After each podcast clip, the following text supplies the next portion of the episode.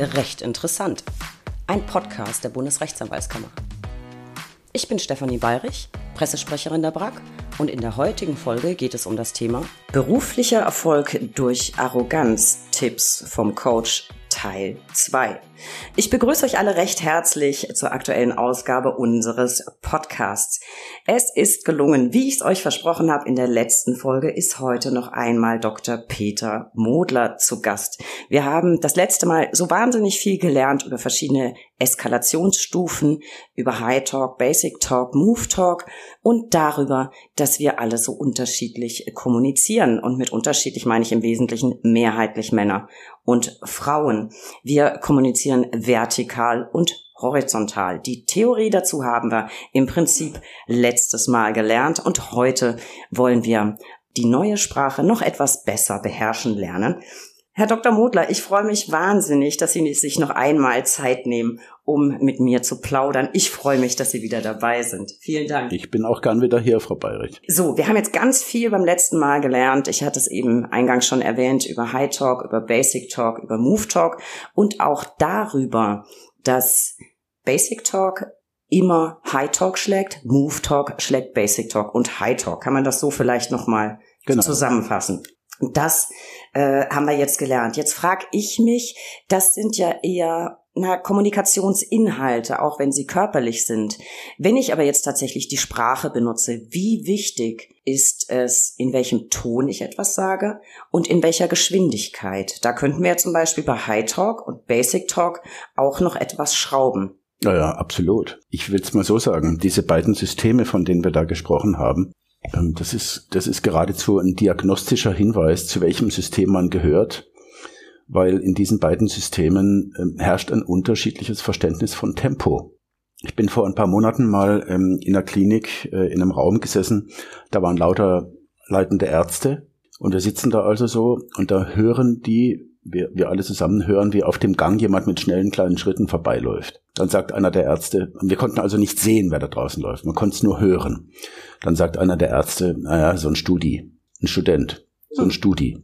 Dann ähm, habe ich hinterher mit ihm nochmal äh, gesprochen, habe ihn gefragt, wie kamen Sie eigentlich darauf, dass das ein Studi ist? Dann hat er gesagt, ja, weiß auch nicht, aber, aber Studis laufen so. Flitzi, flitzi. Und ja, und das, das, die Person also gehen wir mal davon aus, es, es, war kein Studi. Die Wahrscheinlichkeit ist nämlich viel größer, dass das jemand äh, vom Pflegepersonal war. Vielleicht eine, eine Stationsschwester oder so.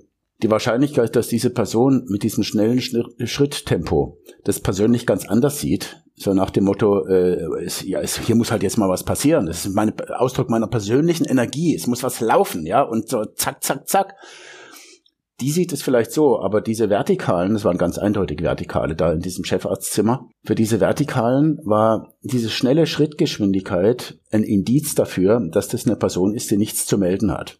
Weil wenn das jemand gewesen wäre, der was zu melden hätte, dann hätte diese Person, wäre diese Person langsamer gegangen. Ah, das Königinnen, Königinnen-Syndrom. Wenn genau, ich wichtig bin, da, schreite ich. So ist, mm. genau. Und wenn da also jetzt jemand mit schnellen kleinen Schritten läuft, heißt das für die Vertikalen, äh, hier ist jemand von jemand wirklich Wichtigem geschickt worden, da hat jemand einen Auftrag gekriegt und jetzt rennt sich diese unbedeutende Person die Hacken ab, um diesen Auftrag auszuführen. Sie selber kann also nicht besonders wichtig sein.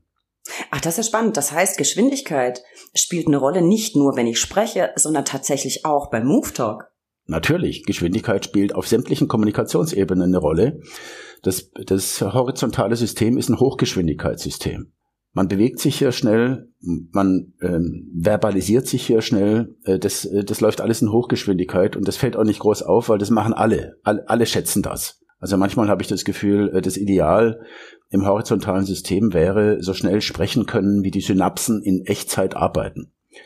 Das funktioniert leider nicht, weil der Zungenmuskel dafür zu schwerfällig ist, aber das wäre es eigentlich. Während in dem vertikalen System genau andersrum ein Schuh draus wird. Jemand, der eine hohe Bewegungsgeschwindigkeit hat und ähm, womöglich sogar ähm, auch, auch in der Gestik eine, eine hohe Frequenz hat und dann auch noch schnell spricht, das sind für, für vertikale Leute laufend Botschaften von geringem Einfluss und wenig politischem Gewicht. Und je schneller es wird, im Grunde ist es umgekehrt proportional zur Machtrepräsentanz. Und wenn ich also tatsächlich was sagen will, dann muss ich das mit entsprechendem Aplomb und Pausen äußern. Hm. und es sind die Pausen, um die es geht. Die Pausen, die Pausen sind wichtig. Also ich, ich, ich finde das, ich finde das ganz interessant, weil im Podcast spreche ich im Plauderton natürlich wahnsinnig schnell.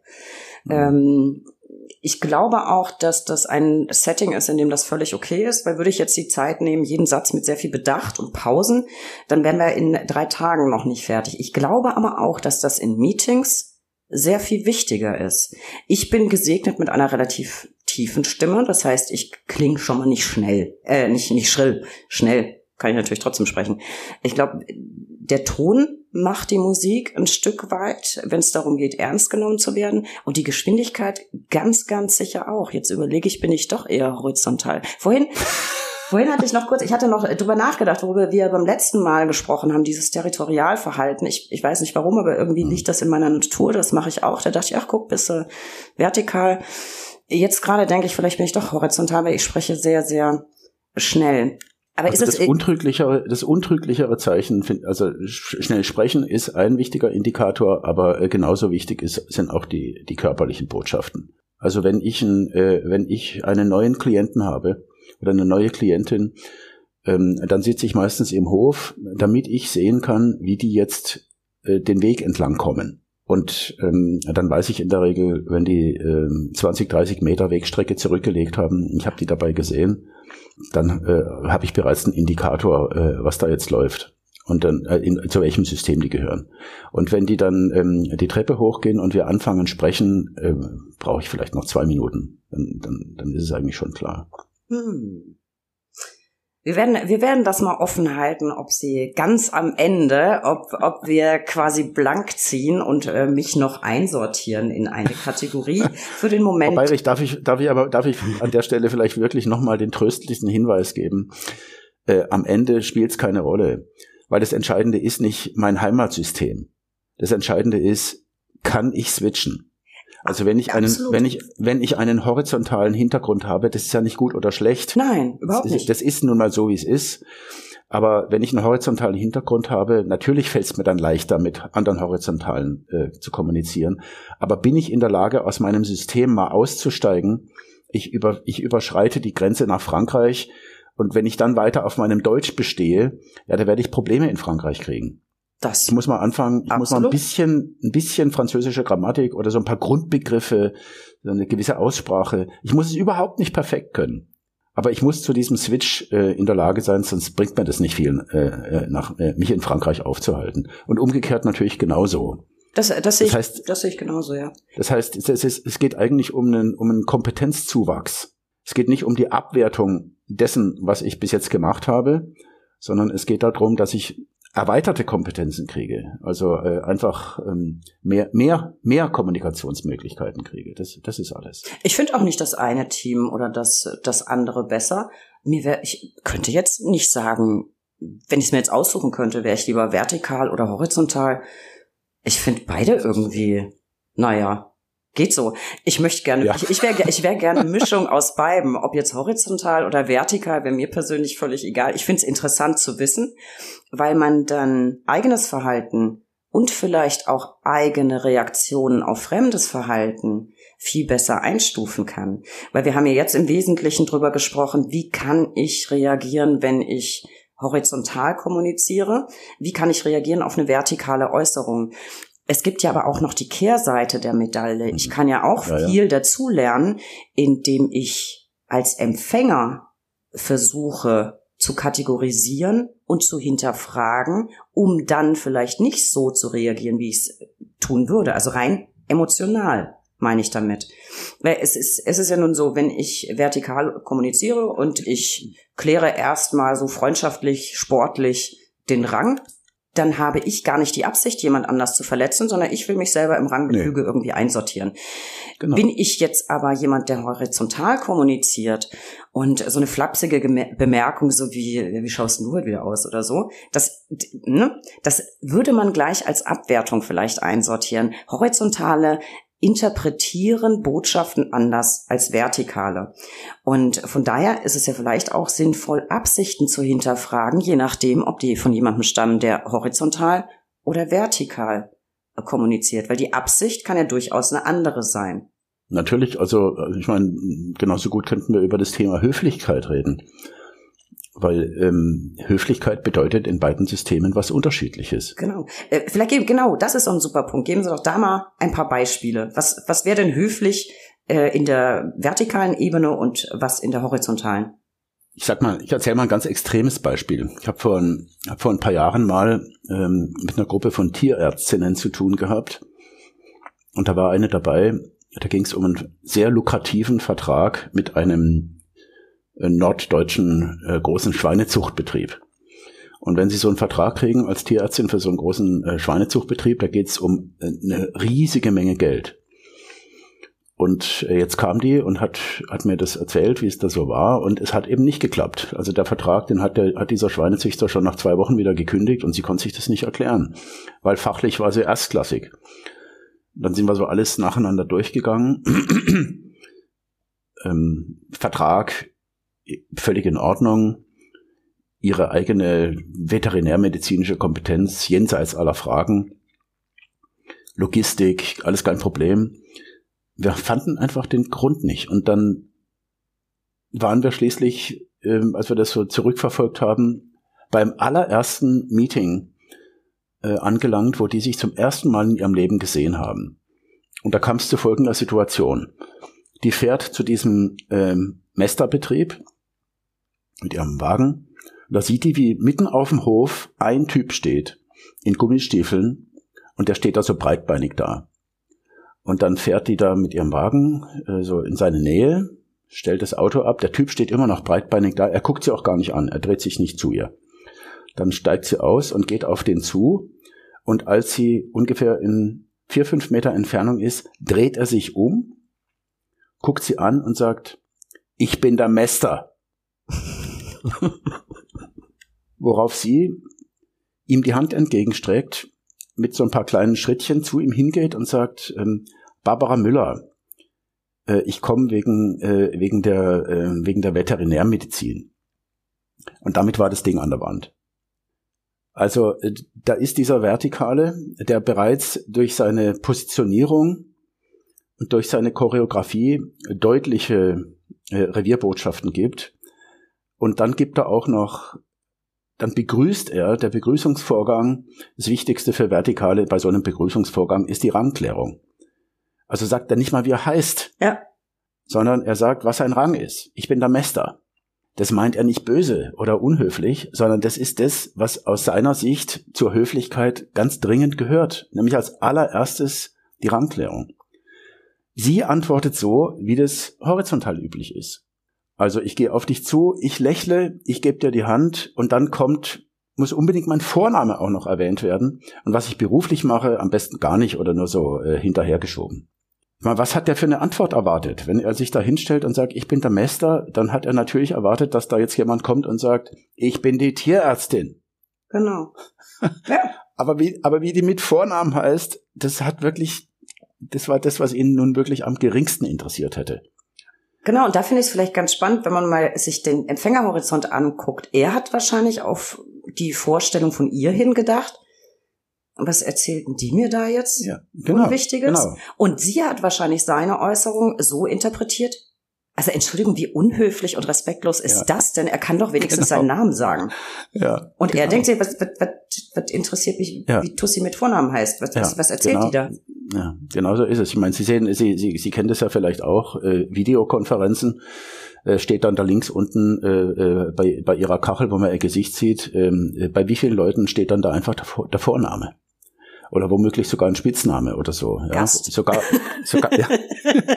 ja, oder oder der, der Gerätename oder ja. irgendwie, ja. iPhone 12. Aber aber äh, sogar sogar bei einem Meeting, wo man die Leute noch gar nicht kennt. Und ähm, aber bei manchen steht dann eben ähm, Geschäftsführung Schrägstrich Müller. Und da müssen Sie sich nicht mal überlegen, äh, ist das jemand Vertikales oder das, das ist damit, damit ist es leuchtend klar. Ich werde ab sofort immer nur noch reinschreiben, Press Officer. ich finde nämlich tatsächlich, tatsächlich die englische Bezeichnung meines äh, Jobs sehr viel cooler als die deutsche, weil die deutsche Beschreibung Pressesprecher ist halt irgendwie so, nein, auf Englisch Press Officer. Ja, das ist natürlich. Knaller, ne? Also, ich meine, das ist eine, ist eine grundsätzliche Frage, ähm, äh, wie, wie, wie ich meinen Rang kläre, wenn ich, wenn ich mit vertikalen Leuten zu tun habe. Und die Regel ist immer der höchste Rang. Und wenn sich das ähm, äh, auf Deutsch nicht so hoch anhört wie auf Englisch, nehme ich den Englischen. Ja, ist cooler. Aber äh, ich überlege gerade ernsthaft, wie ich mich immer vorstelle. Ich glaube, ich sag gar nicht meinen Vornamen. Ich glaube, ja, ich sage immer bayerisch Pressesprecher. Mhm. Die Indizien verdichten sich vorbei. Aber äh, das kommt tatsächlich manchmal nicht gut an. Ich werde dann drauf angesprochen, ja, du bist aber doch Pressesprecherin. Mhm. Ich sage immer bayerisch Pressesprecher. Naja, also die, ähm, ähm, will ich mal so sagen, wir, wir, wir könnten genauso gut sagen, es geht um einen Verkaufsvorgang. Ja. Und ich will jemandem was verkaufen und ähm, ich klar, ich als Hersteller bin vom Produkt überzeugt, aber die Kundin oder der Kunde, der, der das noch nie gehört hat, es hat keinen Sinn, dass ich denen meine Überzeugung aufdrücke. Ich muss die dort abholen, wo sie sind. Ich muss mich also zuerst mal auf die Kundin oder den Kunden einlassen und dann kann ich über meinen Staubsauger reden. Aber wenn ich das nicht kapiert habe, dass der Kunde schon drei Staubsauger hat, das muss ich erst mal rauskriegen, dann kann ich den Link herstellen. Ja. Ich glaube wirklich, ich bleibe bei Press Officer, da muss ich auch nicht durchgendern, fällt mir gerade auf. Ja, das, das ähm, können Sie doch machen, wie Sie wollen. Also das, das Kriterium für mich wäre, ich habe hier eine Klientin, wenn Sie jetzt meine Klientin wären, ja, dann wäre für mich das Kriterium, was stärkt Ihre Rolle? Was macht Ihre Funktion stärker? Mhm. Und das, das ist nun mal eine, hat ein unterschiedliches Gewicht, ob ich mit vertikalen oder mit horizontalen zu tun habe. Also wenn ich mit vertikalen zu tun habe, dann brauche ich da, äh, dann muss da vielleicht Press Officer stehen. Wenn ich aber äh, mit horizontalen zu tun habe, dann steht da am besten Steffi Bayrich. Hm. Ich mache mir ein paar Notizen. Weil ich mache mir ein paar Notizen. Wo, wo, um was Sie nicht herumkommen, Frau Bayrich, ist allerdings äh, das Dilemma, das halt Führungskräfte haben, die mit gemischten Teams arbeiten. Und ähm, dann haben Sie da vielleicht einen Vertikalen, der stört gerade das Meeting und dann weisen Sie den in die Schranken und machen vielleicht sogar eine Rangklärung und dann kommen hinterher die Horizontalen, die dabei waren und sagen Ihnen, was war denn das jetzt wieder? Also so kannst du doch äh, nicht das, das war doch übergriffig, du kannst doch nicht so unhöflich mit dem sein. Und da kommen sie nicht drum rum, um dieses Dilemma, dass sie dann die Systeme erklären müssen. Ja. Mit dir würde ich ja nie so reden. Aber mit dem muss man so reden, sonst hört er einem nicht mehr zu. Das ist ja auch wieder das Thema des, des Empfängerhorizonts. Ich, Sie schreiben ja in Ihrem Buch auch, wenn ich meinen Rang ganz klar kläre gegenüber einer vertikalen Person, sage ich jetzt einfach, weil ich ranghöher bin und ich stelle das einfach klar. Der wird das in aller Regel ja überhaupt nicht als respektlos empfinden. Ein Horizontaler Nein. würde das tun, ne? Ähm, Ein, das wird ja naja, relativ also, locker genommen und eher begrüßt. Also ich vergleiche es immer mit dem GPS. Also ähm, äh, wenn sich wenn sich in einer ähm, in einem Meeting oder in einer Firma, wo eine, neu, wo eine Führungskraft neu dazukommt, ein Meeting, wo ein neuer Faktor äh, anwesend ist, eine Person, die man bis jetzt nicht kannte, dann heißt es für Vertikale, die geraten unter einen gewissen Stress, weil ihr GPS ist gerade ausgefallen. Und sie sind in einer ähm, unbekannten, plötzlich in einer unbekannten Landschaft. Die müssen sich also jetzt wieder irgendwie orientieren. Wo, wo ist eigentlich Norden? So, und wenn ich denen jetzt sage, pass auf, ich bin der äh, stellvertretende Geschäftsführer der Firma sowieso und du bist der ähm, Abteilungsleiter von der Firma sowieso, dann läuft das GPS wieder. Das heißt, es ist ein wohltuender Vorgang. Das ist ein, ein, ein, ein Vorgang, der, der vertikalen Leuten Sicherheit gibt und, äh, und sie motiviert. Es ist in gar keiner Weise ähm, es wird in gar keiner Weise irgendwie als defizient oder übergriffig empfunden.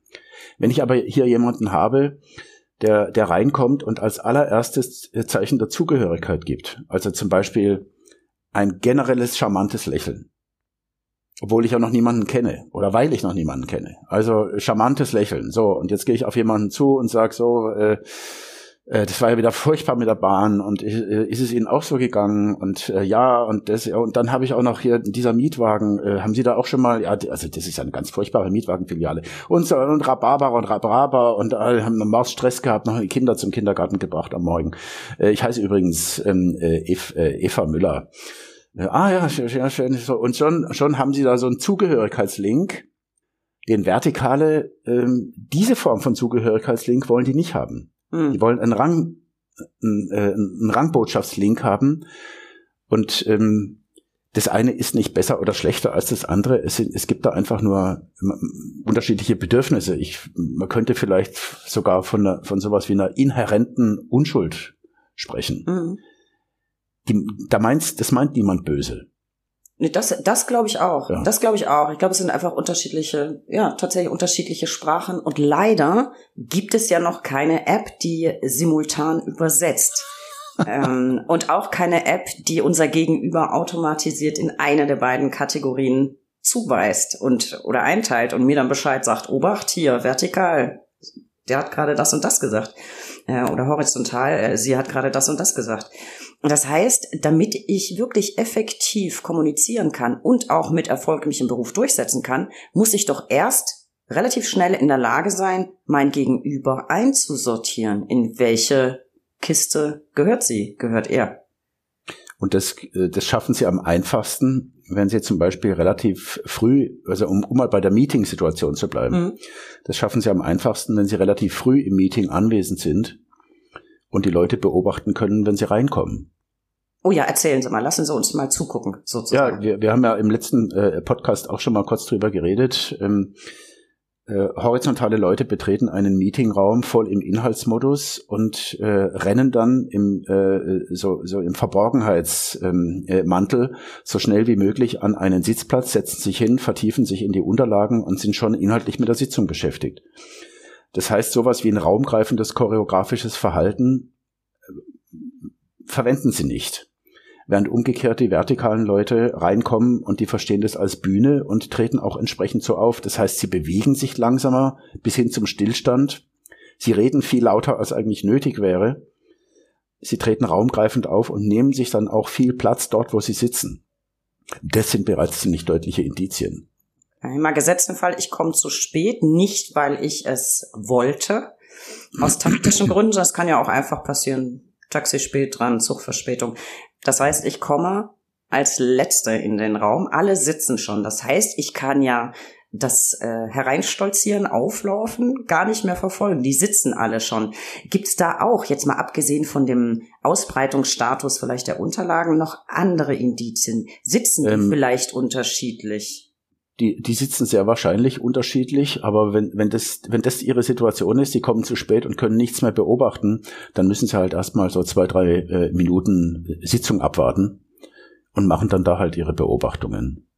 Kann man auch sehen. Also die, die, ähm, äh, äh wie heißt sie, äh, die Marion Knarz, äh, eine Kollegin aus Hamburg, die ich sehr schätze, die hat mal in einem ihrer Bücher ähm, in einer schönen grafischen Weise äh, dargestellt, wie kommuniziert wird in einem Raum äh, an so einem rechteckigen Besprechungstisch, wie vertikale und horizontale Leute äh, kommunizieren. Da hat sie die Begriffe ähm, noch nicht benannt, stimmt aber genau.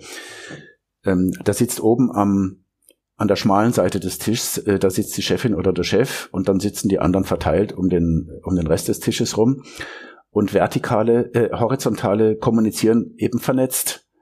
Also die spricht mit der am anderen Ende, dann spricht der in der Mitte mit dem anderen in der Mitte, links oben spricht mit rechts unten, äh, auch mal mit dem Chef oder mit der Chefin, aber ebenso permanent über Kreuz. In einem vertikalen Setting, vertikale kommunizieren ähm, grundsätzlich auf die Eins. Also da sitzt diese Chefin oder der Chef äh, an diesem äh, kurzen Tischende und wenn ich was sage, richte ich mich immer an den, immer an den, immer an den, immer an den. Das hat dann manchmal die bizarre Konsequenz, dass manche Sachen dreimal gesagt werden. Und die Horizontalen denken sich dann, was soll das? Das, das hat doch der eben auch schon gesagt. Und jetzt, jetzt wird's nochmal gesagt. Wieso, wieso muss das jetzt noch ein drittes Mal gesagt werden? Ja, weil dem armen ähm, Typ halt leider inhaltlich nichts einfällt. Aber er will unbedingt mal dem Chef klargemacht haben, ich bin auch da. Dazu kann ich nur sagen, das ist ein unfassbar häufig auftretendes Phänomen. Wie schön, dass Sie gerade dieses Beispiel herausgepickt äh, haben. Leute, wenn ihr in größeren Konferenzen hockt, achtet mal drauf. Also gerade auch bei äh, Netzwerktreffen oder Veranstaltungen, Vorträgen, achtet drauf. Und diesen Gedanken hatte ich tatsächlich als unbeteiligter Zuhörer ganz oft. Das ist, sag mal, Alter, ganz ehrlich, jetzt du auch noch? Zum fünften Mal? Wirklich? Ihr verschwendet äh, gerade meine Zeit. Ja, aber Frau Bayrich, es ist halt auch ein Indiz dafür. Äh, mein letztes Buch heißt da, wenn Höflichkeit reinhaut, Moderation als Kampfkunst. Und das ist ein Indiz, der, diese Szene, die, Sie, die wir jetzt gerade besprochen haben, ist ein, ist ein Indiz dafür, dass die Chefin oder der Chef offensichtlich äh, nicht stringent führt. Oder eine Moderatorin oder ein Moderator ähm, dieses Meeting nicht stringent moderiert. Ich, mhm. ich, ich bin mir bin fest überzeugt inzwischen, dass der zentrale Faktor der Produktivität in allen Organisationen, äh, das sind die Meetings. Es wird, es gibt nun mal un, unendlich viele Meetings und es gibt ja Untersuchungen darüber, wie viele Meetings äh, völlig sinnlos und ergebnislos äh, äh an die Wand fahren. Das sind ungefähr 50 Prozent. Und das ist eine solche Verschwendung von Zeit und Energie, von, von Lebenskraft und, äh, und Geld. Und der Faktor, der Meetings produktiv macht, das ist eben die Moderatorin oder der Moderator mhm. oder die Chefin oder der Chef, der so eine Sitzung leitet. Aber man muss sie halt auch tatsächlich leiten. Und wenn man einfach nur da hockt und die Dinge sich geschehen lässt, da muss man sich nicht wundern, wenn das, äh, wenn da einfach nichts rauskommt. Ja, also so, ein, so, ein, so ein Phänomen, wie, wie, wie Sie es jetzt, ähm, wie, wie Sie und ich äh, jetzt gerade beschreiben, äh, da wird dreimal dasselbe ge äh, geredet. Ja, da, das schreit ja danach, dass da irgendwann mal eine ordnende Rolle eingreift und sagt, Moment mal, ähm, äh, ich will hier keine Wiederholungen von schon mal Gesagtem. Also lieber haltet ihr die Klappe. Mhm. Und wir sind jetzt bei Tagesordnungspunkt eins und jetzt reden wir über eins und nicht über fünf. Und wir machen hier, wir haben hier nur eine Stunde Zeit und wir haben jetzt schon 50 Minuten. Das heißt, der Rest fällt unter den Tisch oder wir können jetzt nicht zehn Minuten über diese, Ban über diese Banalität reden. Dafür ist vorgesehen zwei und das ziehe ich jetzt auch durch. Und da werden Ihnen hinterher alle wahnsinnig dankbar sein, dass da mal seine, jemand seine Verantwortung wahrgenommen hat. Also das muss ich sagen, funktioniert bei uns tatsächlich sehr, sehr gut. Also wir haben in der Regel tatsächlich Tagesordnungen und es gibt eine Führung für Meetings. Ja. Wo ich das tatsächlich sehr viel erlebt habe, es sind richtig große Konferenzen. Da weiß man ja vorher nicht, wenn sich jemand zum Wort meldet, was wird er gleich sagen? Das lebt ja davon, dass ähm, Redebeiträge noch kommen aus dem Publikum. Da habe ich das sehr, sehr oft erlebt, wo ich mir auch dachte, wir könnten jetzt auch irgendwie was Spannenderes besprechen. Ja gut, aber ich meine, Frau Ballich, ähm, äh, die, die, die, auch, auch in großen Konferenzen, man, man muss sich überlegen, ob man so eine Rolle übernimmt als Moderat, Moderatorin oder Moderator, weil das kann auch gar nicht jeder und, äh, und jede man kann da nicht fünf Minuten vor der Konferenz kommen und sagen, äh, moderierst doch du. Das, das ist lächerlich.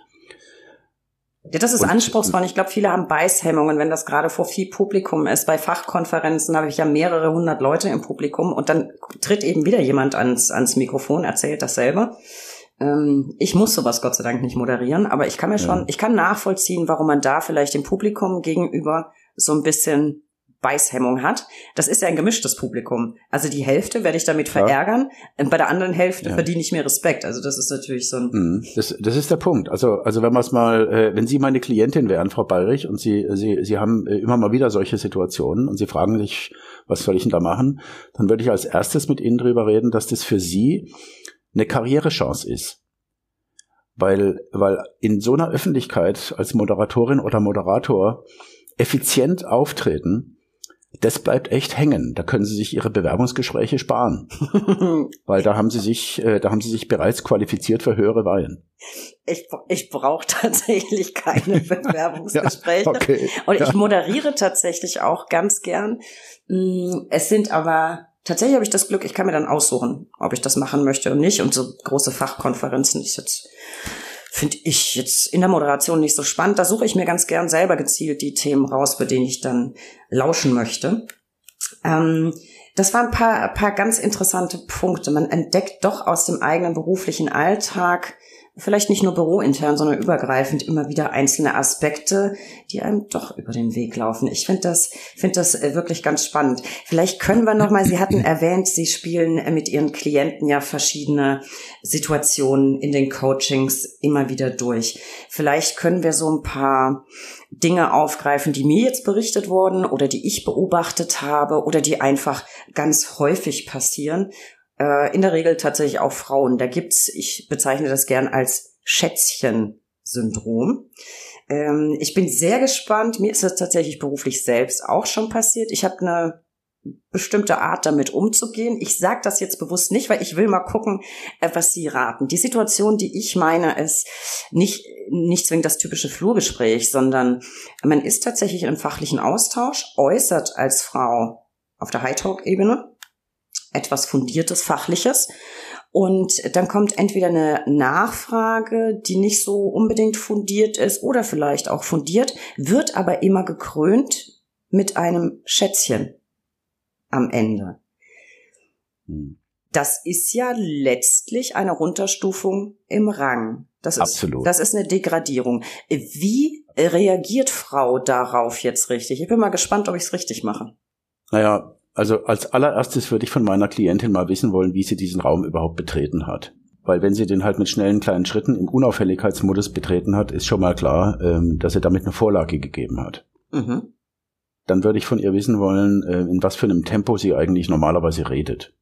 Was für vertikale Übergriffe auch eine Einladung äh, sein kann. Mhm. Ähm, jetzt gehen wir mal davon aus, ähm, man fällt ihr ins Wort.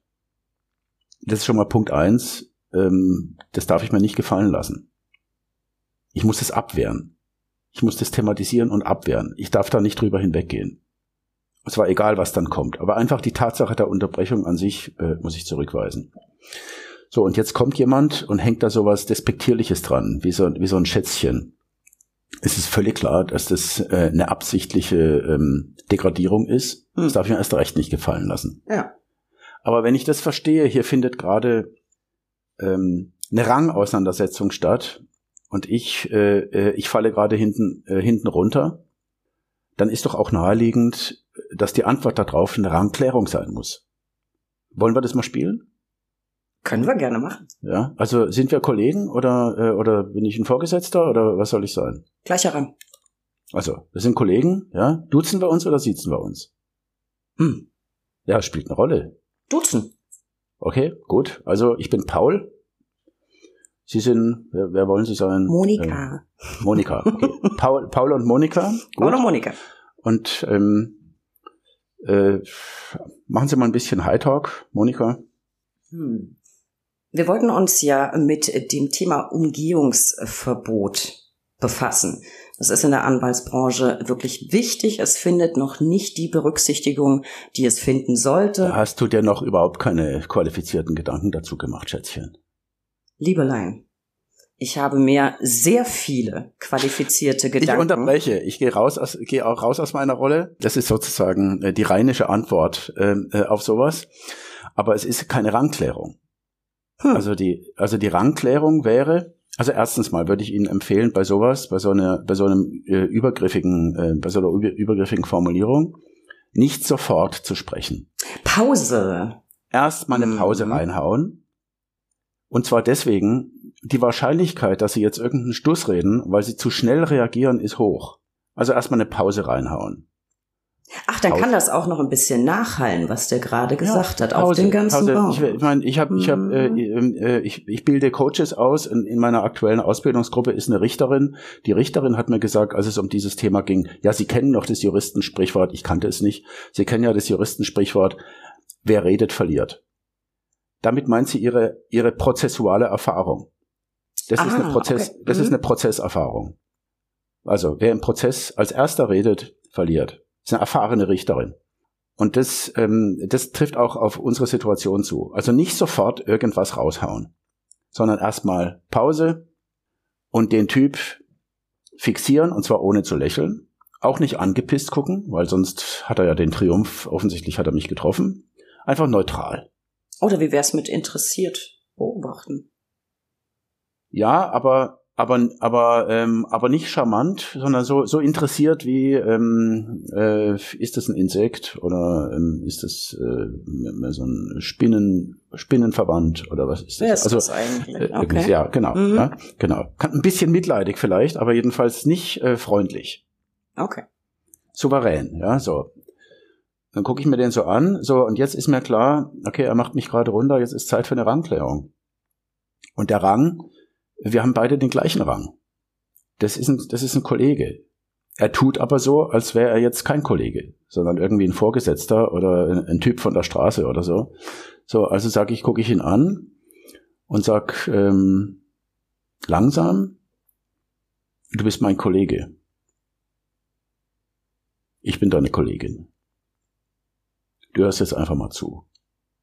Wobei es gar nicht wichtig, dass ich äh, gar nicht wichtig ist, wie ich dieses diesen Basic Talk formuliere. Also ich sage jetzt, du hörst jetzt einfach mal zu.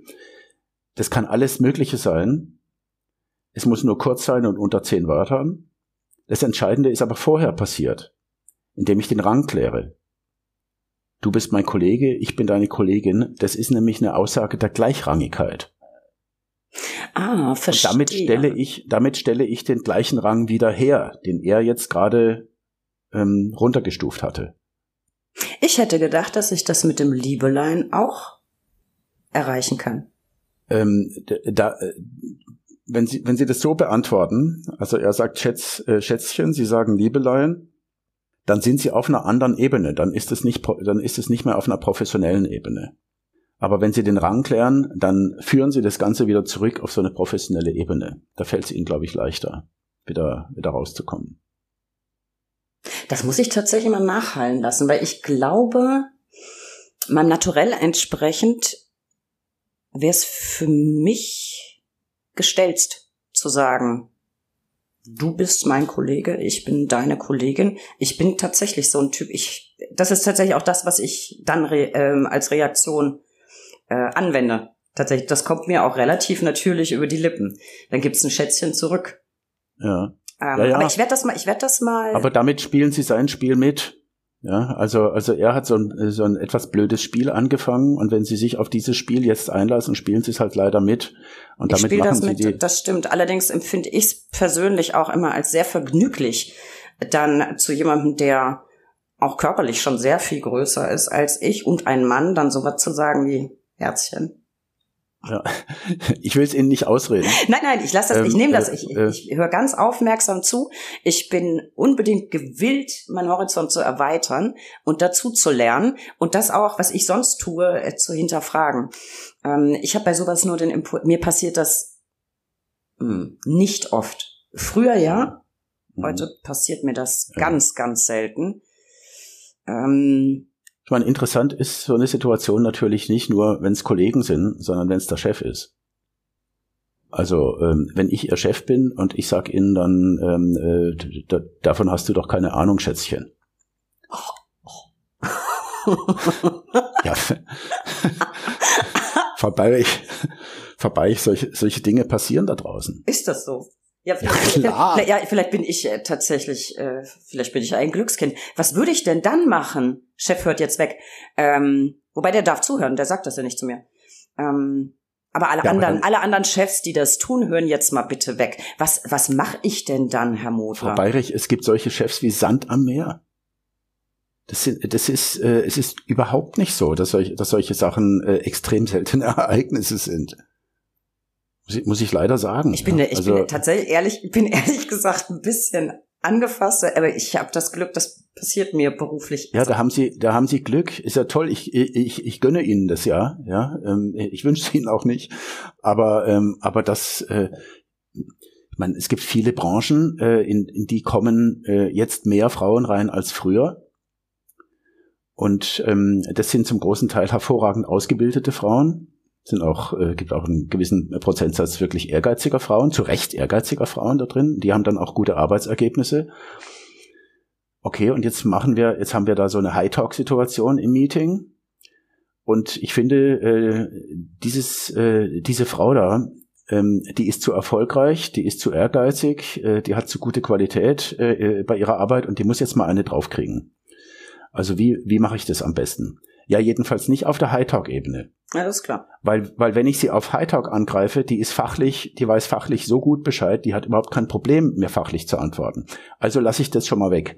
Ich gehe also von vornherein auf diese Basic Talk Ebene. Und ich mache es dann, wenn es am wirksamsten ist, und das ist nicht unter vier Augen, sondern in einem Meeting. Große Gruppe, klar. Weil, klar, große Gruppe, ja. Okay, so, und womit, ich, womit treffe ich die am besten? Ähm, okay, ich lasse die mal so ein bisschen sprechen und dann kann ich so, dann kann ich irgendwann mal sagen, äh, da hast du doch keine Ahnung davon, Schätzchen. Wenn das schon genügt, ist, äh, ist, ist ja gut, ja. Manchmal ist Schätzchen zu schwach. Dann machen die äh, eine Bemerkung über ihr Äußeres. Du hast ja auch eine dicke Nase. Oder ähm, du verdienst doch genug, um dir mal einen richtigen Schmuck zu kaufen.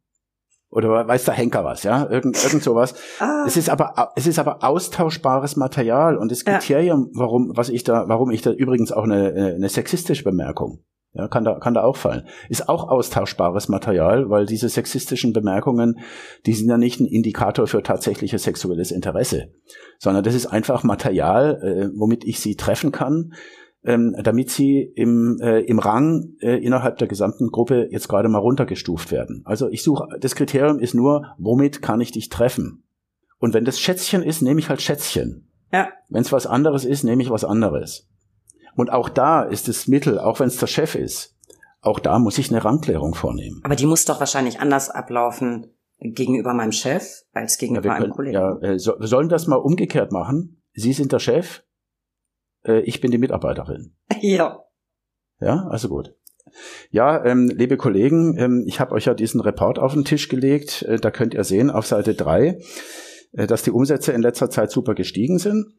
Und äh, sogar der Deckungsbeitrag hat sich ganz äh, positiv entwickelt, was ich nicht gedacht hätte. Und ähm, Sie müssen ähm, mir ins Wort wollt, fallen. Ich wollte aber, und, ja, äh, ich, ich wollte erst mal hören, worum es überhaupt geht. Ja, völlig egal. Es, es, ist egal, um was es geht. Ja, ja also jetzt ja, mit, und, aber ähm, jetzt äh, mit Deckungsbeitrag einzusteigen, finde ich ganz sportlich. Davon hast du doch gar keine Ahnung, schätze. Gut, okay. Sie sind der Chef. Ich bin die Teamleiterin. Wir schauen uns jetzt mal diesen Report an. Großartig. Das, das könnt ihr da draußen jetzt nicht sehen, aber die Haltung dabei, der Blick, ähm, das finde ich phänomenal. Und die Kunst ist ja, mir wurde ja gerade noch gesagt, ich bin der Chef. Also ich bin ja auch der Chef. Und dann werde ich aber irgendwie eingenordet und abgewatscht, aber ohne den Rang in Frage zu stellen. Das ist, das ist absolut das Entscheidende. Ja, großartig. Das ist das Entscheidende.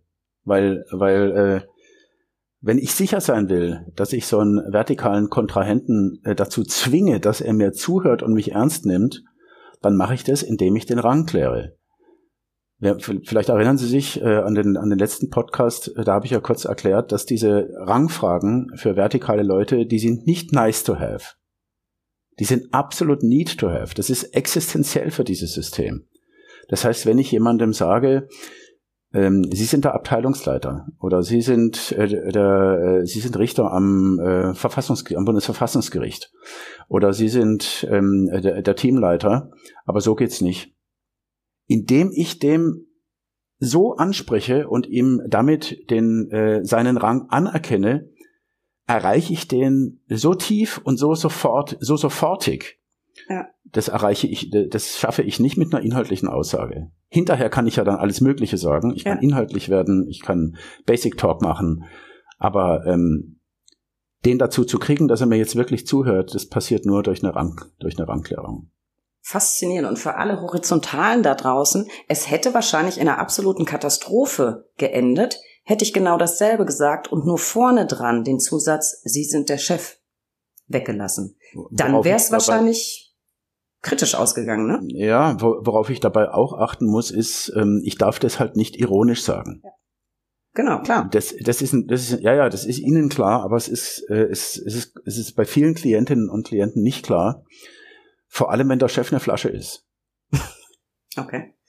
Also der Chef hat's nicht drauf und ich weiß es und alle wissen's und ich bin die Nummer zwei in der Firma und ich bin eigentlich viel besser als der Chef und jetzt redet der dummes Zeug. Gut, aber mit dem Zugeständnis, Sie sind der Chef, sage ich ja nichts über die Qualifikation. Also das das sagen Sie. Das, das sagen Sie. Ja, ist Frau Bayrich, ja objektiv äh, so, ne?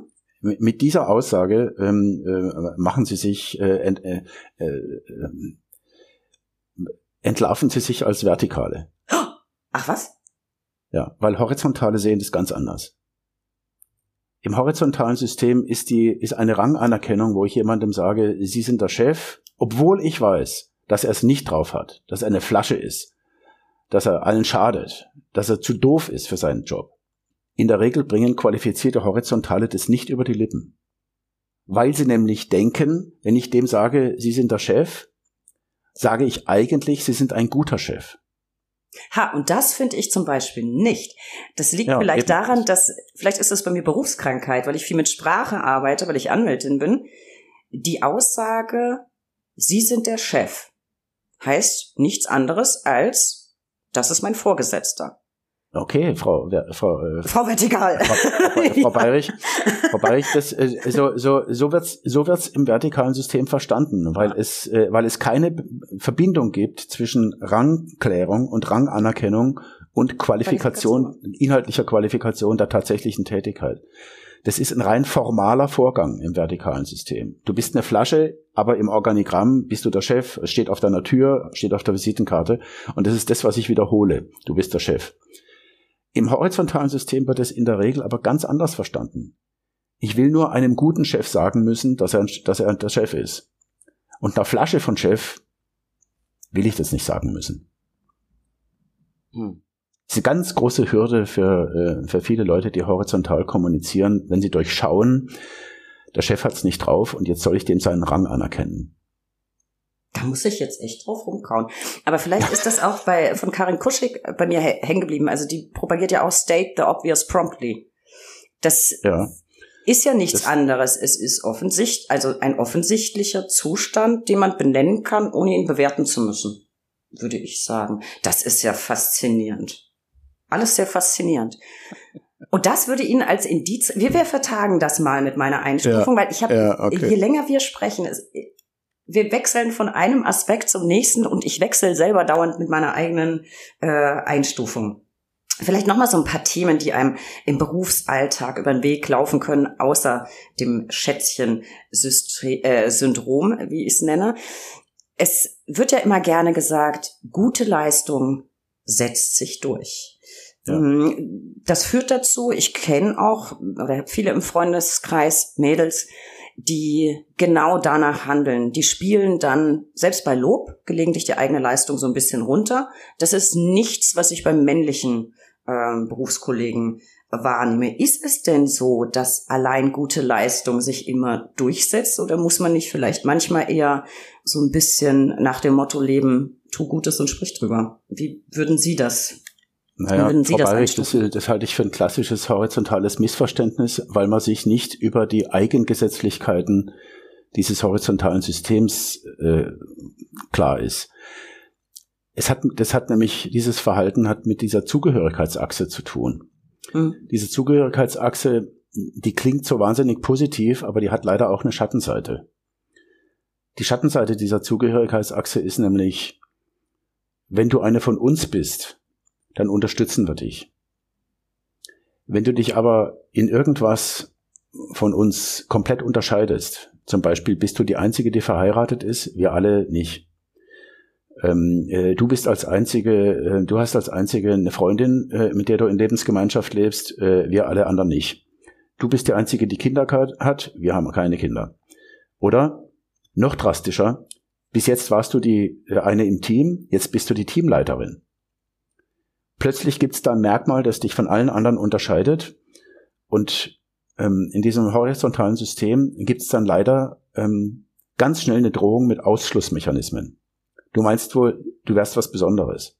Ah, ja. Gestern waren wir noch Freundinnen, aber jetzt meinst du wohl, du wärst was Besonderes. Das ist der, das ist der, der, der Schreckensfilm, der bei, ähm, bei vielen Horizontalen abläuft, wenn denen eine Führungsrolle angeboten wird. Jetzt sollst du auf einmal raus aus dem Team und bist womöglich isoliert und die anderen bestrafen dich mit Ausschluss. Und das führt zu einem Phänomen, das ähm, Deborah Tennant schon beobachtet hat, ähm, das sie bezeichnet hat als, als Leveling, als Einebnen, als freiwilliges Einebnen. Okay, ich bin die Chefin, ja ich verdiene tatsächlich mehr Geld, aber in, aber ich fahre nicht mit diesem dicken SUV zur Arbeit. Ich genauso wie ihr mit, mit, äh, mit dem Fahrrad. Und ich ziehe mich auch so an wie ihr. Und ich gehe mit euch auch zusammen äh, äh in die Kneipe. Und ich mache da kein Aufhebens davon. Natürlich sagt ihr alle du zu mir. Und ich will auch gar kein großes Büro. Ja, das ist so diese, das ist so ein typisches. Ich mhm. will ich, ich bin nominell leider die Chefin, aber ich möchte gern, dass das nicht weiter groß auffällt. Ich, ich will's ich, ich will es raus, raushalten. Ah. Das hat, das kann sogar funktionieren in einem horizontalen Kontext, wahrscheinlich nur befristet, aber es kann einigermaßen funktionieren. Aber wenn Vertikale so ein Leveling-Verhalten beobachten, das verachten die. Weil das bedeutet für die, die ist nur nominell Chefin, scheinbar hat sie es in der, in der Lotterie gewonnen, aber sie will nicht wirklich eine Chefin sein. Sonst würde sie es ja zeigen. Sonst würde sie ja allen klar machen, Moment, hier kommt die Queen, ja, und du siehst es ja schon am Zepter und hier, hast du die Krone gesehen? Ja, okay, ja, ich ziehe doch nicht die Krone ab, ja, ihr sollt es ja sehen. Also dieses Leveling, ähm, das ist ein Reflex, den sie nur in dem horizontalen System feststellen. Und das hat dann weitreichende Konsequenzen auch auf die eigene Leistungsdarstellung. Ja, aber das, Weil ja. das machen sie dann nicht. Also sie, sie erbringen eine Höchstleistung Mhm. und sie, sie, sie möchten nicht drüber sprechen müssen. Das ist peinlich. Das ist aber nur im horizontalen System peinlich. Also meinen Sie Im Team, Verti- Team, Teamintern quasi? Ja, also ich mache eine, ich mache eine super Leistung, ja, äh, auch auch extern. Also, Nee, woher also ich, ich meine jetzt im, im Verhältnis gleichrangige oder im Verhältnis zum Chef, weil das sind ja zwei verschiedene Szenarien, ja, aber wenn, wir gleich aber wenn ich, wenn ich mir im horizontalen System antrainiert habe, hm, mich selbst nicht herauszustellen, mache ich das auch vom Chef nicht, ne? dann mache ich das auch bei den Chefs. Und wie ist das? Die Wahrnehmung, auf die kommt sie dann wieder an. Es hängt Ja, ja, wahrscheinlich davon ab, ob ich einen horizontal oder vertikal veranlagten Chef habe. Absolut. Wenn ich absolut. einen horizontal veranlagten Chef habe und äh, sag, ne, habe ich, ne, hier, Ja. super Horizontal- gelaufen, dann wird, Horizontal kommunizierende Chefs ähm, finden das doch wahrscheinlich äh, doof. beo- beobachten in der Regel von sich aus, wie sich die Leistung entwickelt. Und äh, denen gegenüber muss man nicht bekenntnismäßig seine eigene Leistung rausposaunen. Das empfinden die auch eher als unangenehm. Okay, wenn ich aber jetzt einen vertikalen Chef habe, Ist es völlig anders, weil wenn ich gegenüber einem vertikalen Chef meine Leistung nicht rausstelle, denkt er automatisch, ah ja, sie redet nicht drüber, weil es gibt ja offensichtlich auch nichts, worüber sie reden könnte. Sie hält völlig zurecht die Klappe, weil sie ist ein Null. hm. Also, die, die generelle Aussage, hm. gute Leistung setzt sich von allein durch, äh, die halte ich für politisch völlig naiv. Das ist, das ist absurd. kann also nur horizontal. In, in einem horizontalen System kann es funktionieren mit einem horizontalen Chef. Bei, mit, bei vertikalen. Bei vertikal bin ich damit verloren. Also tu ist- Gutes und sind sie- sprich viel sind sie drüber. verloren. Da, da sind sie verloren. Oder ich treibe es auf die Spitze. Funktioniert es denn in einem vertikalen System? Hört man ja auch mal wieder. Ähm, du brauchst gar nichts Gutes tun, du musst aber viel drüber sprechen. Ja, das im schlimmsten Fall äh, kann es leider auch so laufen. Ja, also ähm, äh, das Beispiel, das ich da immer äh, nehme, ist das tapfere Schneiderlein. Sie, Sie kennen ja vielleicht die, diese diese. Geschichte. Da, das ist, da sitzt so ein mittelmäßig begabter Schneider und dann äh, lassen sich da sieben Fliegen auf seinem Marmeladenbrot nieder, nimmt er die Klatsche und haut sieben Fliegen tot und dann ähm, macht er sich eine Schärpe, eine Bauchschärpe. Da schreibt er drauf sieben auf einen Streich. Ähm, und damit geht er runter auf die Straße. Die Jungs da unten sehen das, sieben auf einen Streich und verstehen das als totale Killeraussage. Boah, geil, was Wahnsinn, sieben. Und natürlich, er weiß, dass das jetzt missverstanden wird, aber er korrigiert es nicht. Und auf diesem Missverständnis surft er, bis er am Schluss ähm, die Hand der Königstochter hat und das halbe Königreich. Also objektiv Nullleistung, super PR, äh, Karriere. Jetzt stellen Sie sich mal vor, das wäre eine tapfere Schneiderin gewesen.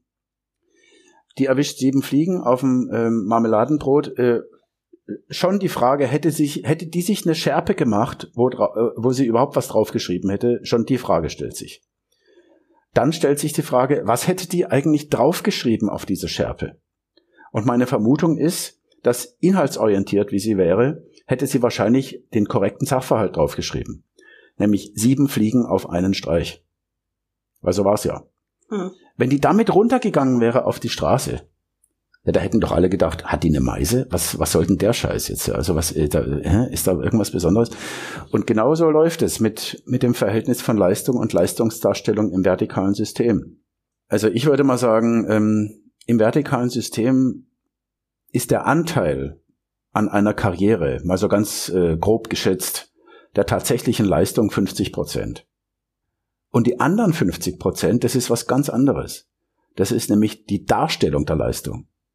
Und es gibt Branchen, in denen ist es nicht 50-50, es gibt Branchen, in denen ist es äh, 30 zu 70. Hm. Es gibt andere Branchen, da ist es dann äh, 20 zu 80 oder so, ja. Aber, aber die Idee, dass einfach dadurch, dass ich fleißig bin und äh, gut arbeite und gute Ergebnisse habe, dass ich in einem vertikalen Kontext dafür automatisch belohnt werde, das ist Grimms Märchen Band 2. Selbstmarketing. Ja, klar. Sehr wichtig. Sehr wichtig. Das steht aber so ein bisschen im Widerspruch dazu, wenn man sich mal ein bisschen Stellenausschreibungen anguckt, finde ich. Da ist in fast jeder ganz weit oben zu lesen, und zwar unabhängig davon, ob ein vertikaler Chef Angestellte sucht oder ein horizontaler, Teamfähigkeit. Ja, ist klar. Das steht immer ganz groß auf der ja, Agenda. Natürlich. So, wenn aber ich jetzt, jetzt mal die, ne, aber jetzt mal die Preisfrage, wer, wer schreibt diese Texte? Die, die, die Texte schreiben die Personalabteilungen oder die Personalentwickler. Und was meinen Sie, wie hoch ist der Anteil von horizontalen äh, im Personalwesen? Ist Im Vergleich so? zum Beispiel im Vergleich zum Beispiel zu den ähm, Produktionsabteilungen oder zu den Technikabteilungen? Ja, wenn Sie so fragen, wahrscheinlich ungleich höher. Natürlich. Aha. Das heißt, das, das ist ja immer die offizielle Agenda, Teamfähigkeit, ganz, ganz wichtig ja, ja, bei klar, uns. Das schreiben, das schreiben die Reihen, ähm, aber, äh, aber, äh, aber wenn der, wenn die Ausbildung, wenn die, wenn die Fortbildung vorbei ist am Ende des Tages und ähm, und Sie reden mit dem Abteilungsleiter, was für Leute er in seinem Team will und und wer hier außer, äh, Aussicht hat auf Karriere, dann wird er Ihnen sagen, ja klar, teamfähig, auf jeden Fall. Ähm, aber Karriere, Karriere machst du damit natürlich nicht. Ja, und was, äh, was, was meinst du, was, äh, was braucht man, um Karriere zu machen? Ja, da brauchst du Biss. Ja, wir brauchen da brauchst du Biss, mein Gott. Die Macher. Also, also bleibe teamfähig, ja, und mach keine Karriere. Aber äh, entwickle Biss, ja, dann ja, finde ich, finde ich spannend. Noch ein anderes Thema fällt mir da gerade ein. Apropos Team. ja, ach, das, wir können das noch unendlich weit fortsetzen. Teamfähigkeit, da fallen mir ein diese, ich will es gar nicht sagen neumodischer Kram, sondern in der freien Wirtschaft ist das schon eine ganze Weile so ein Trend. Ähm, so am Rande haben wir es vorhin schon gestreift, aber da wird auch Werbung mitgemacht. Bei uns super flache Hierarchien. Mhm. Ja, klar. Äh, und dann ist es ja bei uns äh, Shared Workspace und wie das mhm. alles äh, neumodisch heißt. Da mhm. könnte man ja auf den ersten Blick den Verdacht haben, ach, das ist super, da habe ich ja dieses, dieses ganze äh, Rangklärungsverhalten gar nicht. Wahrscheinlich ist es da doch vielleicht sogar noch ausgeprägter, weil ich eben nicht die klaren Vorgaben habe. Also ich habe dann angeblich flache Hierarchien, wir alle sind gleich. Es sind nicht diese mhm. Rangsortierungs Gefechte da vielleicht sogar noch ausgeprägter? Ja, Frau Bayrich, ich will es mal so sagen, ähm, das, sind, das sind halt diese Hochglanzbotschaften, äh, die man auf Firmenbroschüren liest oder äh, auf den, auf den Homepages das äh, Firmen, ja, dieser, dieser, äh, dieser Firmen liest. Und wer glaubt solche Botschaften eigentlich? Ja, das, äh, das glauben dann, die Horizontalen glauben das. Die Vertikalen nehmen es in Kauf, äh, wissen aber ganz genau, ähm, dass das dann äh, in der Realität am Arbeitsplatz, ähm, das ist, das ist, sagen wir mal, mythologisches Spielgeld. Und es entscheidet sich am Schluss, äh, funktioniert's oder funktioniert's nicht. Und das hat man schon in den Matrix-Organisationen der, ähm, der 2010er und 2020er Jahre ähm, gemerkt. Wenn Sie da zum Beispiel wechselnde Projektverantwortlichkeiten haben, und da sind dann unterschiedliche Hierarchiestufen mit am Tisch und äh, sie haben da so ein Projekt, das läuft fünf Monate und äh, sie sind jetzt die Projektleiterin, aber da sitzt der mächtige Abteilungsleiter sowieso genauso da drin wie ein Azubi oder äh, jemand aus äh, völlig, völlig anderen Abteilungen. Dann gibt's da merkwürdige Bremsvorgänge. Mhm. Also horizontale Leute haben kein Problem damit, äh, dass es da keine Hierarchien gibt. Weil die, für die ist sowieso, ähm, äh, hoffentlich ist es ein geiles Projekt Hoffentlich ist irgendeine Real Challenge, ja, da bin ich voll dabei, super, ja, da muss ich, muss ich meine ganze Brainpower investieren, fantastisch, reizvoll, leider schlecht bezahlt, aber egal, tolles Projekt. Gut, ähm, aber äh, dann läuft das irgendwie nicht so richtig. Der Mitarbeiter A, mein Kollege, bringt die Unterlagen nicht bei. Da läuft so eine Deadline ab und er bringt die Unterlagen einfach nicht bei. Oder dieser, äh, dieser Abteilungsleiter, ja, der auch Mitglied ist äh, in, in diesem Projektteam, der ist nie zu sprechen Immer ist er auf Dienstreise. Irgendwie, was, äh, also irgendwie, das sind, da finden merkwürdige Verlangsamungs- und Bremsprozesse statt.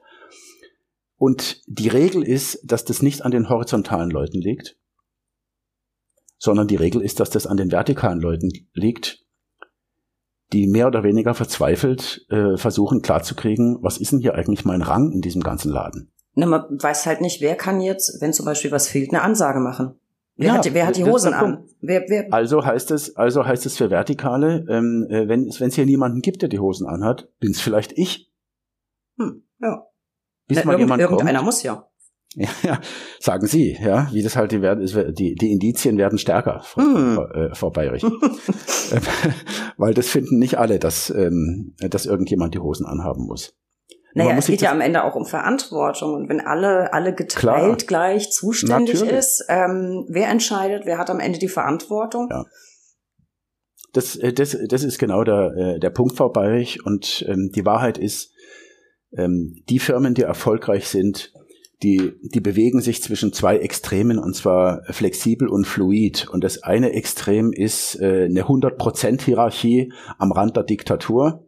Mhm. Und ähm, das andere Extrem ist total Null Hierarchie und allein sachorientiert.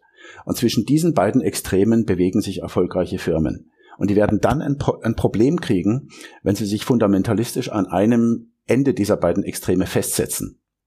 Also ein völlig unstrukturiertes Start-up äh, scheitert dann ähm, mit totaler Hierarchielosigkeit, sobald sie mal mehr wie 100 Leute kriegen.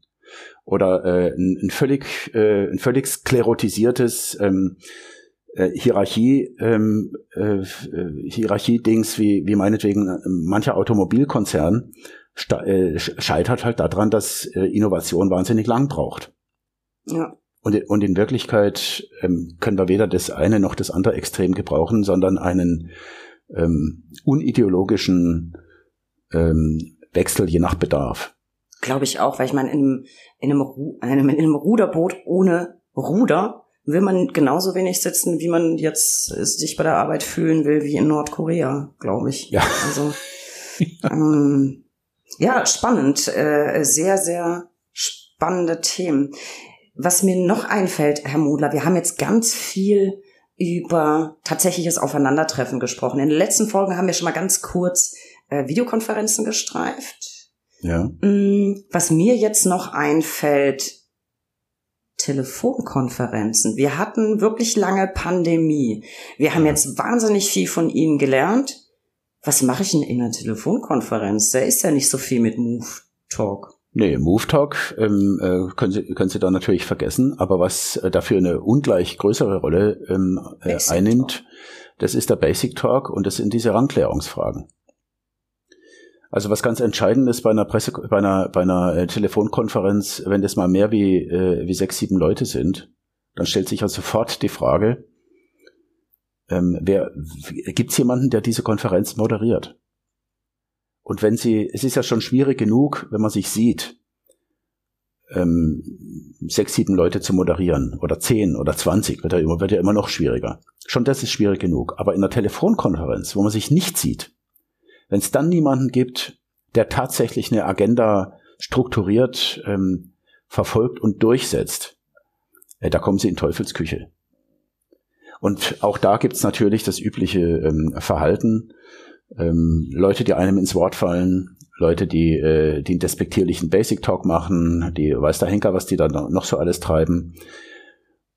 Und da nimmt die Frage des, der Pausen und des angemessenen Basic Talks kriegt, eine, kriegt eine immer größere Bedeutung.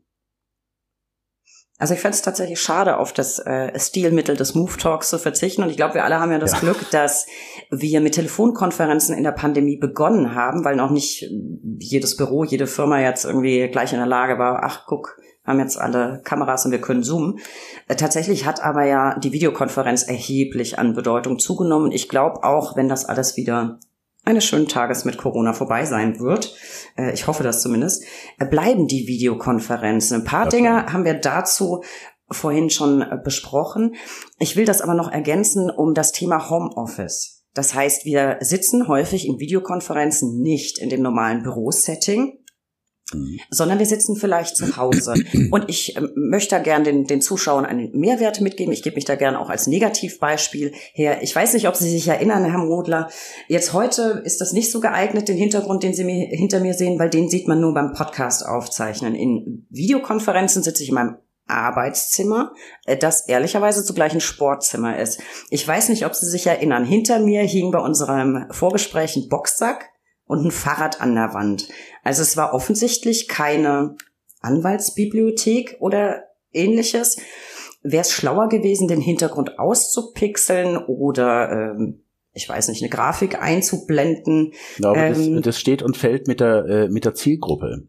Das ist ja schon, das ist ja bereits schon ein Unterschied, ja, weil, ähm, weil wenn horizontale Leute in ein, in eine Videokonferenz reingehen, dann verstehen die das als allein inhaltlichen Vorgang. Mhm. Also es gibt ein Thema, ich bin ja, vorbereitet, okay. so und jetzt werden wir inhaltlich. Das ist bei Vertikalen aber anders. Wenn Vertikale in so eine Videokonferenz reingehen, das ist für die Kino.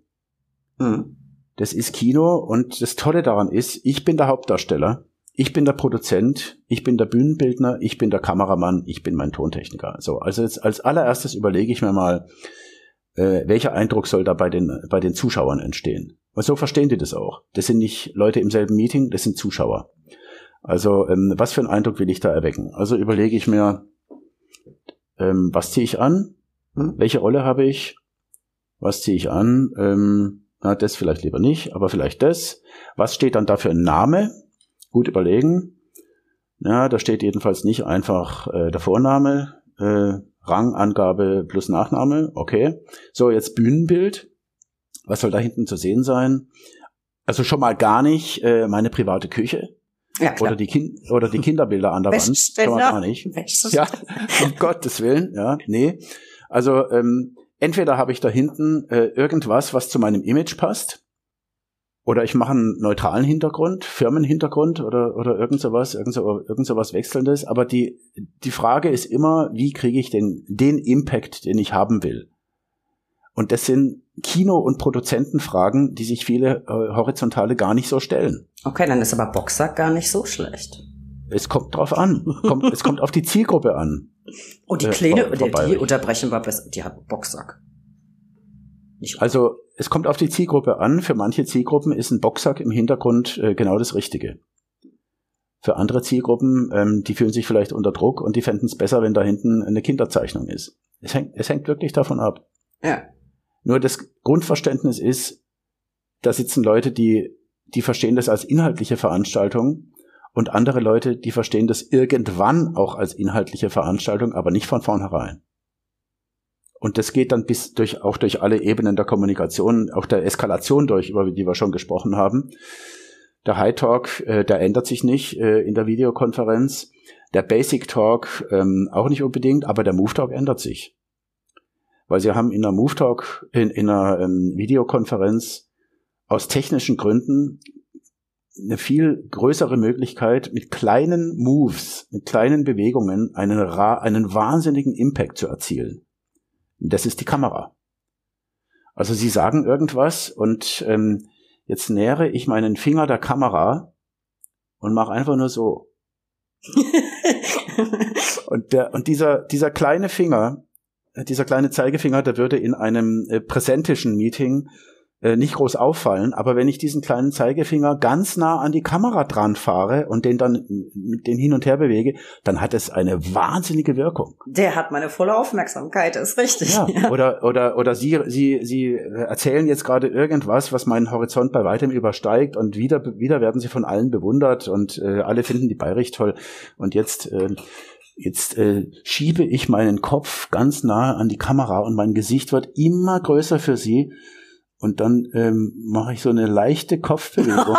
und dann, ja, Sie sehen, das hat, das ist der Charme von, das ist der Charme von Move Talk ähm, bei so einem Videomeeting. Also das, Was ich, ich, ich wünsche, leider konnten die, die Zuhörer das jetzt nicht sehen, aber tatsächlich hat sich ja Dr. Modler gerade ganz nah an seine Kamera gebeugt, so nah, dass sein Gesicht im Prinzip mein Bildschirm oder dieses, diese Bildschirmkachel ausgefüllt hat. Und dann hat er in einer irrsinnigen Langsamkeit einfach nur seinen Kopf geschüttelt. Ich finde das großartig. Ich werde in, in einem x-beliebigen nächsten Meeting das einfach mal ausprobieren und gucken, welche Wirkung das hat. Ich find's, ich find's großartig. Aber ja, das, das äh, es sind, es sind andere, es sind andere Möglichkeiten, die ich habe in der Videokonferenz. Ja. Sehr spannend. Und wir haben alle aufgemerkt, etwas mehr Gedanken machen über den Film, den ich da produziere, in Abhängigkeit davon, mit wem ich so ein Meeting eben abhalte. Finde ich ja. ganz, ganz äh, spannende Aspekte, weil wir alle, glaube ich, durch die Gewöhnung, viel im Homeoffice zu sein, diesen Aspekten, das wäre vielleicht sonst nicht so passiert, aber pandemiebedingt, vielleicht ein bisschen weniger Aufmerksamkeit geschenkt haben durch den Gewöhnungseffekt. Man hat ja viel also, mehr ich, Videokonferenzen gehabt. Also was ich meinen Klientinnen auch empfehle, Klientinnen und Klienten, ähm, wenn die eine Führungsrolle haben, dann, dann rate ich ihnen, ist ein bisschen branchenabhängig, aber ich rate ihnen, ähm, sie sollten in so ein Meeting reingehen mit dem richtigen Mindset einer, einer Führungsrolle und der ist abhängig vom Outfit. Also diese, diese kindliche Idee, ähm, äh, ich kann oben äh, ein weißes Hemd anhaben und unten sitze ich in Boxershorts äh, und Hausschlappen, äh, das, das halte ich für einen absoluten, ähm, für eine absolute Fehleinschätzung. Das ist, weil's eine, das ist ja, nicht gut. Ja. Weil es eine, weil es eine, äh, es gibt tatsächlich einen inneren Zusammenhang zwischen äh, zwischen meinem Outfit und der Stärkung meiner Rolle. Und die Rolle ist für mich ähm, ein extremer Schutz äh, und sie gibt mir Gestaltungsmöglichkeiten, ähm, die ich äh, lange nicht hätte, äh, wenn hier einfach ein, äh, ein Peter Paul sitzt. Ja, und ich kann nur aus der eigenen Erfahrung berichten, ich habe auch irgendwann weil es einfach so lästig ist, dauernd diese Videokonferenzen und sich. Ich habe auch irgendwann auf den Kniff zurückgegriffen, mich nur halb aufzubrezeln. Und äh, die Zuhörer kennen das, äh, ich weiß gar nicht, es war in einer Folge zum Datenschutz und Homeoffice. Ich glaube Folge 13, ich verlinke die nochmal. Da klingelte bei mir ein Paketbote. Und ich vergaß, dass ich eine sehr bunt gemusterte genau. Jogginghose, wir brauchen das nicht weiter ausführen. Das ist die Gefahr. Ähm, von daher ist es äh, vielleicht eh ganz schlau. Aber jetzt sind wir schon beim, beim Stichwort Kleidung. Vielleicht können Sie da allen Damen da draußen, die sich behaupten wollen, noch ein paar Tipps geben. Es gibt ja immer das Klischee, dass äh, Frauen dazu neigen, sich beruflich eher sehr dezent zu kleiden. Deswegen sagt man immer, Lieblingsfarbe ist irgendwie beige und grau. Mhm. Ähm, ich kann da nicht als Beispiel dienen, aber ich glaube auch weder als positiv noch als, als Negativbeispiel. Äh, was ist denn anzuraten, wenn ich mich beruflich durchsetzen will und ernst genommen werden will? Na, ich, ähm, da, da würde ich am liebsten Elisabeth die Zweite äh, zitieren, die kurz vor ihrem Tod gesagt hat, ähm, äh, wenn ich beige trage, weiß ja niemand, wer ich bin. ja. damit, da, da, damit will ich sagen, ähm, natürlich ist es auch ein bisschen branchenabhängig. Also wenn ich im Bankensektor arbeite, äh, da, da gibt es nun mal andere Standards als äh, also in der Werbeagentur oder, äh, oder im Maschinenbau. Aber so ein Unauffälligkeitsstress, äh, so, so ein Reflex äh, zur Unauffälligkeit, das ist ein das ist genau dieser Leveling-Reflex. Ich will nicht groß weiter auffallen und mich äh, von allen anderen unterscheiden. Und das halte ich für ähm, nicht karriereförderlich, sondern ähm, was, wieso soll, wieso soll ich nicht auffallen? Also ähm, wenn ich mit äh, weiblichen Führungskräften zu tun habe äh, aus Mittelmeerländern oder, oder aus Frankreich, das sind Frauen, die haben überhaupt kein Problem damit aufzufallen. Die, die, die, machen einen wahnsinnig guten Job und die tragen dann eben ein leuchtendes Rot, ja, ein leuchtend mhm. rotes Kostüm oder, oder sie kommen da mit einem wahnsinnig ähm, äh, super gestylten äh, äh, Outfit hin und, und die Autorität von denen würde überhaupt niemand in Frage zu stellen äh, äh, äh wagen. Ja, sehe ich auch so. Ich kenne ganz viele ähm, Kolleginnen, die wirklich exquisiten Geschmack haben, aber immer absolut auffallend gekleidet sind. Ich finde das großartig. Ja, aber das ich bin Fan davon. Das ist doch, ich meine, äh, man kann das auch ganz einfach unter einem Marketing-Gesichtspunkt sehen. Also wenn ich den Raum betrete, äh, dann muss ich was anhaben, äh, woran sich die Leute erinnern. Und dann können die Leute hinterher, können die Leute hinterher sagen, äh, äh, Müller, wieso, wer war denn die? Mensch, die Müller, das war die in diesem leuchtend grünen Outfit. Ach, das war die Müller. Okay, und schon, ähm, schon ist es abgespeichert und so soll es sein. Also mein Kriterium für das Outfit äh, für Klientinnen und Klienten ähm, wäre, zieh das an, was deine Rolle stärkt. Das, was deine Rolle nicht stärkt, äh, darauf musst du verzichten. Aber das, was deine Rolle stärkt, das musst du ausreizen, ähm, äh, so, so weit es nur irgendwie geht. Da gibt's viele kleine Aspekte dabei. Ich habe ich hab in früheren äh, Seminaren äh, mal eine Zeit lang die Übung gemacht, äh, dass wir kleine Gruppen gebildet haben, so fünf, sechs Leute, und dann ist eine ähm, Klientin äh, in die Mitte der Gruppe gestanden mit ihrem Outfit. Alle hatten die Anweisung, bitte kommt in dem Outfit, in dem er normalerweise arbeitet. Mhm. Dann stand die da, dann haben alle anderen sie angeguckt, äh, vielleicht noch ein paar Fragen gestellt. Was genau ist deine Rolle? Was, äh, was, was machst du da in der Firma? Und dann durfte sie nichts mehr sagen. Und dann haben die anderen ähm, sie angeguckt und sich von Kopf bis Fuß ganz minutiös ähm, äh, runtergecheckt bis zu den Fußsohlen unter, der, unter dem Aspekt, was kann die anders machen, damit ihre Rolle noch stärker wirkt. Also eine sehr solidarische mhm. ähm, äh, äh, Outfit-Kritik und das ist dann ähm, aufgeschrieben worden und dann hat die das hinterher gekriegt und äh, das war wahnsinnig toll, wie, äh, wie, wie die sich dann da so gegenseitig darauf aufmerksam gemacht haben, wie wichtig der Schnitt einer Bluse zum Beispiel ist. Oder die Frage, ähm, so, darf, da ein, darf da ein romantisches Motiv drauf sein? Nee, du, Moment mal, du bist doch Controllerin äh, im Maschinenbau, da, da dürfen keine Blümchen drauf sein. Oder ähm, äh, äh ist der Ausschnitt zu tief oder, äh, oder, äh, oder ist es okay? Oder, oder diese kleinen klimpernden Armreifchen da, nee, das, äh, du bist doch keine 17 mehr, ja? Also hol dir lieber ein, ein dickeres Teil, ähm, das schweineteuer ist, wo man sofort sieht, boah, echtes Gold, äh, so und so viel Karat.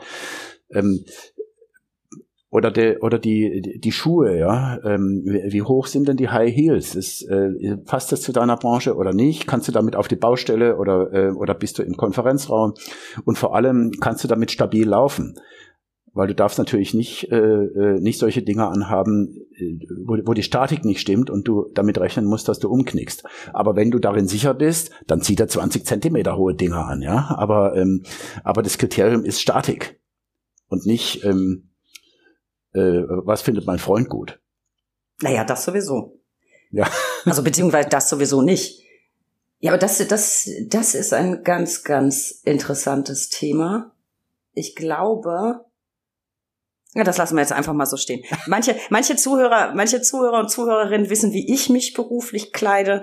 Und da gibt's nur ein Credo eigentlich. Wie fasst man das am besten zusammen? Ich habe keine Ahnung. Ich unterwerfe mich keinen Konventionen. Ich trage nichts, was man berufsmäßig erwarten würde, sondern das, was mir gefällt. Ich glaube, das ist wahrscheinlich auch nicht immer schlau, aber es ist inzwischen Personal Branding. Ich weiß es nicht. Ja. Äh, also das würde, glaube also ich, eine eigene Sendung für ja, meine Garderobe zu analysieren. Ich fürchte schon. ähm, sagen wir es so, es hat mir, glaube ich, bisher zumindest nicht geschadet. Ähm, und vielleicht ist das inzwischen so ein bisschen, ja, Personal Branding. Ich glaube, somit kann ich mir das schönreden. Ja. Also zumindest trage ich kein Beige. Niemals. Ich meine, äh, nicht, verstehen Sie mich richtig, ich, ich habe ja nicht grundsätzlich was gegen Beige, ja? wenn, wenn das ein. Ich weiß äh, aber, was Sie meinen. Man geht halt, man geht halt ein bisschen unter. Also es ist schon so ein bisschen Tarnmodus. Also ich war vor vielen Jahren mal ähm, bei einer Versicherung, äh, wo, wo lauter weibliche Führungskräfte da waren. Die hatten sich nicht abgesprochen, aber die saßen alle da in schwarzen oder grauen Hosenanzügen. Und da habe ich, also mein erster Eindruck war, ist das eine Sekte hier? ähm, das war einfach, das war so ein Unauffälligkeitsmodus. Äh, das ist nicht angebracht. Also wenn ich, ähm, wenn ich einen Anspruch habe, ich will hier Karriere machen, ich habe was drauf, ähm, ich habe jede Menge Erfolge, ja, da kann ich ja auch mal was, äh, was Leuchtendes anziehen. Ja. Hallo, hier bin ich übrigens. Ja, genau. Äh, das ist natürlich insofern ganz, ganz witzig, als man sich als Frau tatsächlich mit diesem Thema auch befasst. Bei Männern ist das ja keine Frage. Es sind unfassbar viele blaue Anzüge oder schwarze Anzüge. Seltener mal ein grauer. Das ist aber halt vielleicht einfach so. Andererseits möchte ich da zum Beispiel nicht tauschen, weil ich als Frau habe ganz viele Möglichkeiten, ähm, durch Kleidung aufzufallen. Habe ich als Mann nicht. Also ich meine, ich falle natürlich auch auf, wenn ich dann mit einem roten Anzug als Mann ins Büro komme. Aber ob das Klar. dann äh, positiv ist oder negativ, weiß nicht. Ich fände es wahrscheinlich sogar witzig. Ja, äh, soll ich Ihnen, äh, äh, soll ich Ihnen mal zeigen? Sie zeigen ähm, mir jetzt Ihren roten äh, Anzug. Nee, nee, aber soll ich, soll ich Ihnen mal zeigen, was ich für Hosen anhabe? Können Sie das sehen? Ja, kann ich sehen. Ja. Das, das ist, ist, tatsächlich. Das ist eine, ähm, eine karierte, ähm, eine, eine, eine, eine ähm, äh, blau-gelb, ähm, äh, weiß karierte Hose, ja, die Hose mit auf. so einem mit so einem Schotten, mit so einem äh, Kilt, ja. Kilt-ähnlichen Muster. Da sind Sie ähm, aber die Ausnahme. Ich kenne in meinem ganzen Leben tatsächlich jetzt diese Person Nummer drei, sonst nur zwei Personen, die äh, im beruflichen Umfeld auf solche Anzüge setzen. Der eins oder, oder Hosenmuster, Ingo Lenzen, der hat auch ein Fable und Ottmar Kuri. Strafverteidiger und mein ehemaliger Präsident aus Hamburg. Er hat eine und irrsinnige Auswahl an tatsächlich auch karierten Anzügen und ich find's überragend. Ja, und ich meine, äh, könnte man lang drüber reden, ähm, das Thema Krawatte oder nicht Krawatte. Ähm, äh, ich ich, ich, ich habe das noch nie verstanden, wieso, wieso man ähm, unter dem Vorwand, äh, wir arbeiten jetzt alle in einem Start-up, äh, auf, äh, auf Krawatten verzichtet und in Wirklichkeit äh, aussieht wie ein iranischer Minister. ähm, ich, wir, wir, wir, tatsächlich haben Männer weniger, äh, weniger Möglichkeiten und dann auch noch auf, äh, auf sowas wie die Krawatte zu verzichten. Also das. Na, ich gebe natürlich ja ein Stilmittel aus der Hand. So ist ja, das. Ich ja. glaube, auch da könnten wir äh, wahrscheinlich eine ganze Folge füllen mit dem Effekt äh, von Krawatten. Und ich finde es sehr, sehr schade. Ich wollte nämlich eigentlich vom Thema vertikal, horizontal tatsächlich auch noch auf Kommunikation unter Frauen eingehen. Ich fürchte, ja. das sprengt den Rahmen. Das schaffen wir heute gar nicht mehr.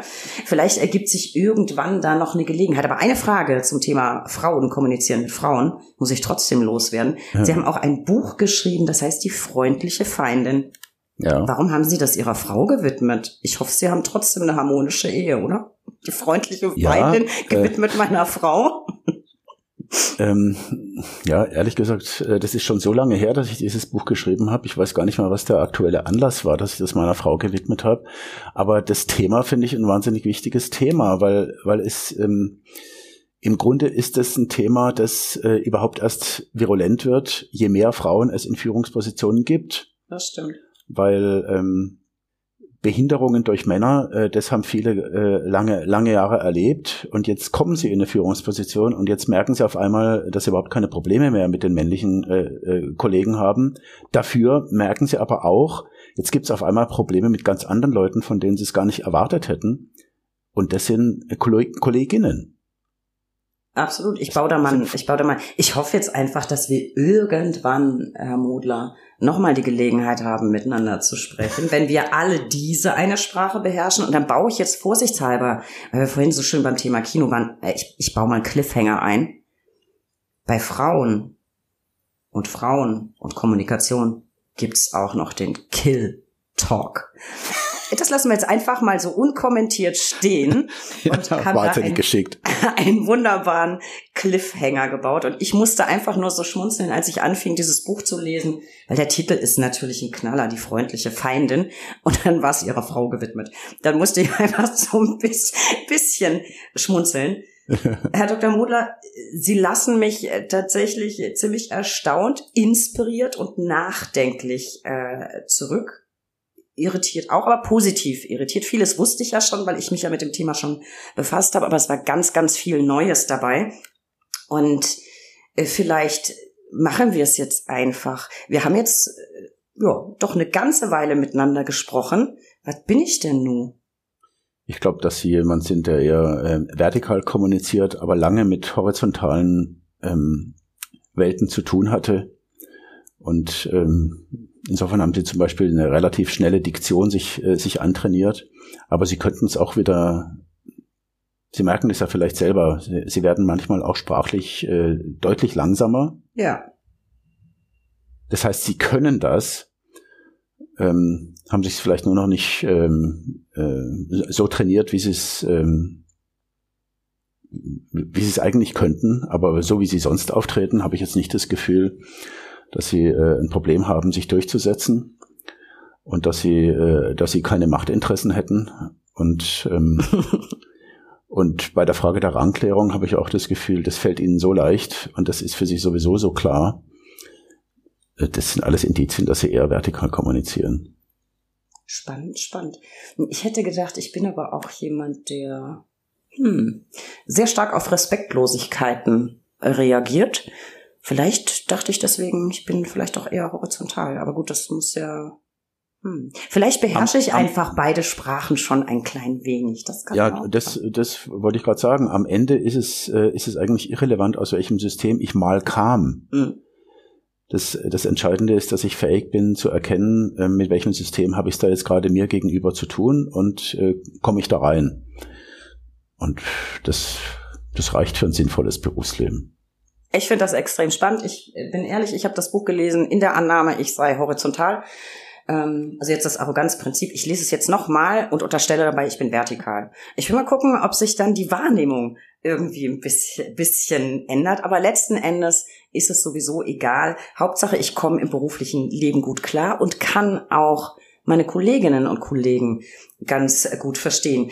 Ich habe wirklich viel mitgenommen zum Grübeln. Ich bin äh, ganz sicher, es geht den, den Zuschauern, äh, Zuschauer sage ich ja, Zuhörerinnen und Zuhörern genauso.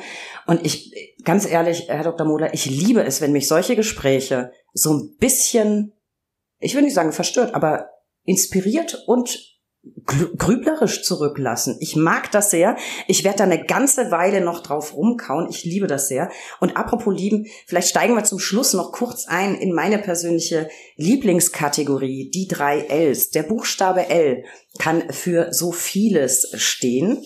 Äh, Lieblingschefs, Lieblingskollegen, Lieblingssongs, was auch immer. Und für Sie habe ich mir Folgendes ausgedacht. Ich wüsste gern, was ist Ihre Lieblingsfreizeitbeschäftigung? Was machen Sie, wenn Sie mal nicht gerade coachen? Ähm, meine Lieblingsfreizeitbeschäftigung ist Singen. Ich, äh, ich, ich, äh, ich singe hier in unserem Dorfchor. Und wir haben jetzt gerade am letzten Wochenende ein ganzes Jahr lang ein Konzert gesungen. Äh, da haben wir uns ein ganzes Jahr lang darauf vorbereitet. Äh, das, das ist also zusammen mit anderen Leuten singen, das finde ich ungeheuer toll eine wirklich befreiende, sinnliche, ähm, beglückende Erfahrung. Ich pack mal zu Ihrem musikalischen Engagement auch noch einen kleinen Link in die Show Notes, dann können die, die Lauscher da draußen da auch noch mal reinlinsen. Äh, in Ihrem Buch sprechen Sie oft davon, dass es sehr, sehr wichtig ist, für die Durchsetzung Hochdeutsch zu sprechen. Das ist mir gelegentlich ja ein bisschen fremd, deswegen würde ich jetzt gern wissen, was ist denn davon abgesehen Ihr Lieblingsdialekt? Ja, das ist völlig, völlig eindeutig. Ich lebe, ähm, ich lebe ähm, vier Kilometer von der französischen Grenze und 60 ähm, Kilometer von der Schweizer Grenze und was man hier spricht, ist alemannisch. Alemannisch finde ich einen unglaublich tollen Dialekt. Also natürlich gibt's da äh, Abstufungen. jedes Dorf hat eine, hat eine eigene kleine Färbung und äh, schon in zehn Kilometer spricht man ganz anders Alemannisch. Ich lebe am Kaiserstuhl das ist eine kulturell extrem offene Gegend, äh, ein bisschen verfressen, äh, ein bisschen, gen bisschen genusssüchtig. Äh, es ist eine, Wein, eine Weingegend. Ähm, und die Leute reden hier halt alle, äh, Alemannisch. Und äh, für jemanden, der dieses Alemannisch nicht kennt, ist es oft völlig unverständlich. Aber wenn man sich lang genug damit beschäftigt hat, ähm, total ähm, reizvoll. Ich, ich finde, ich, also ich liebe meinen mein Heimatdialekt. Ich komme aus Franken, also auch Weingegend. Und bei uns ist es tatsächlich auch so, dass äh, manchmal zwei Dörfer sich untereinander nicht mehr wirklich verstehen können. Also es geht sehr, sehr weit auseinander. Ansonsten mag ich natürlich das, das normale Unterfränkisch sehr, sehr gern.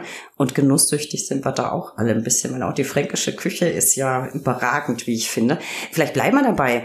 Ihr Lieblingsessen, wenn wir schon bei genusssüchtig sind, Herr Modler. Ah, das ist jetzt wirklich schwierig zu sagen, weil, äh, weil, weil in Südbaden ähm, das, äh, da gibt es so viele gute, äh, eigentlich hängt es ein bisschen von der Jahreszeit ab. Also äh, wenn die Weinernte ähm, äh, vorbei ist und es neuen Wein gibt, äh, dann ist klar, da gibt es nur eins, was man dazu essen kann, äh, das ist äh, Zwiebelkuchen. Oh Gott, ja, lecker. Also neuer Süßer und äh, noch ja. besser der Federweise, Federweise, also der, der schon ein bisschen reißt äh, und Zwiebelkuchen, ah, fantastisch. Das ist bei uns wirklich auch immer ganz hoch im Kurs in, in Franken. Zwiebelkuchen, Zwiebelkuchen und ein Federweißer dazu. Und was bei uns auch ganz toll ist, Heckewirtschaft. Das gibt's nur ein paar Monate Klar. im Jahr. Und dann wird ja im Keller dann Hausschlachtung und so. Ja. Ja, jetzt tropft ja. mir, jetzt tropft mir fast ein, fast ein bisschen der Zahn. Also auch da sind wir auf einer Linie, Herr Mudler. Ähm, auch genau ja. meins. Ich danke Ihnen so sehr für dieses Gespräch. Das war wirklich extrem aufschlussreich, ein bisschen schockierend, aber auch aufschlussreich. Und ich hoffe, ihr Lauscher da draußen hattet nicht nur genauso viel Spaß wie ich, sondern habt ebenso viel dazugelernt. Apropos Lauscher, noch ein Wort an euch. Besucht uns bitte unter www.brack.de für tagesaktuelle Infos rund um den Anwaltsberuf. Abonniert diesen Podcast. Wir freuen uns über jeden neuen Zuhörer und folgt uns auf Instagram unter Recht unterstrich interessant und unbedingt einen Blick wieder in die Shownotes werfen. Da habe ich euch ganz, ganz viel zusammengestellt. Und vielleicht noch gerade an die Mädels da draußen so ein kleines Schlusswort. Wenn wir all das, was wir heute und vor zwei Wochen gelernt haben, mit den Selbstführungstipps von Karin Kuschig kombinieren, dann sind wir ab sofort was? Genau, unschlagbar und nicht mehr aufseiten. Die Folge mit Karin verlinke ich euch auch nochmal. Lieber Herr Dr. Modler, ich kann es nur wiederholen, es war mir ein außerordentliches Vergnügen. Ich habe mich so ein bisschen gefühlt, als würden Sie mich auf eine Safari mitnehmen und man könnte oh. mal so ein bisschen äh, da draußen im Busch beobachten und äh, dazu lernen. Ich danke Ihnen sehr und wie gesagt, auf hoffentlich bald. Wir hatten da ja so einen kleinen Cliffhanger. Ich danke Ihnen. Vielen Dank, ja, vielen Dank vorbei. Ich, ich war gern hier.